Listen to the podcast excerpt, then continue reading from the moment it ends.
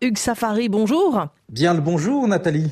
Alors ces cyclistes se sont rendus de Bujumbura à Kigali au Rwanda. Oui, ils font partie du Zinduka Club, le club matinal en Kirundi. Et les leftos les connaissent dans les rues de Bujumbura parce qu'ils pédalent à partir de 5 heures du matin, deux fois par semaine. Ils font des tours plus ou moins longs en ville, à Bujumbura donc.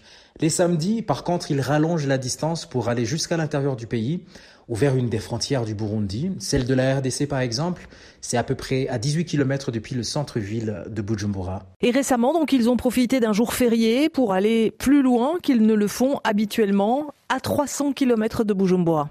Alors, c'est un trajet pas évident, pénible, mais faisable. Pour rejoindre la capitale rwandaise, ils ne se sont arrêtés qu'une seule fois à Ngozi, dans le nord du pays, où ils ont passé la nuit avant de poursuivre leur trajet euh, le deuxième jour. Hein. Ces cyclistes, une vingtaine, étaient bien décidés à parcourir cinq provinces du Burundi. Et ils l'ont fait, malgré des chocs sur le chemin, des crevaisons, des rues glissantes à cause de la pluie et des montées surprenantes. Résultat, un défi relevé, avec succès et des cœurs contents. Hugues, cette course, euh, ce n'était pas seulement un challenge sportif. C'est vrai, c'était aussi un grand geste d'humanité, puisqu'ils ont voulu soutenir le seul centre pour enfants et jeunes atteints d'autisme au Burundi.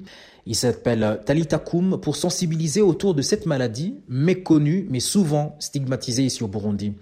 À chaque arrêt donc, du côté du Burundi, le centre a organisé des séances de sensibilisation à la cause des autistes. Aujourd'hui, on salue à la fois ces champions de vélo et les défenseurs d'une cause plus noble, la sensibilisation aux troubles autistiques et l'acceptation des malades.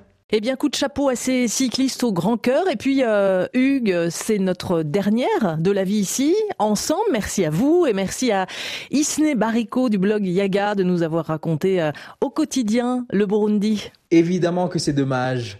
Mais merci Nathalie et merci à tous les auditeurs de RFI partout au monde.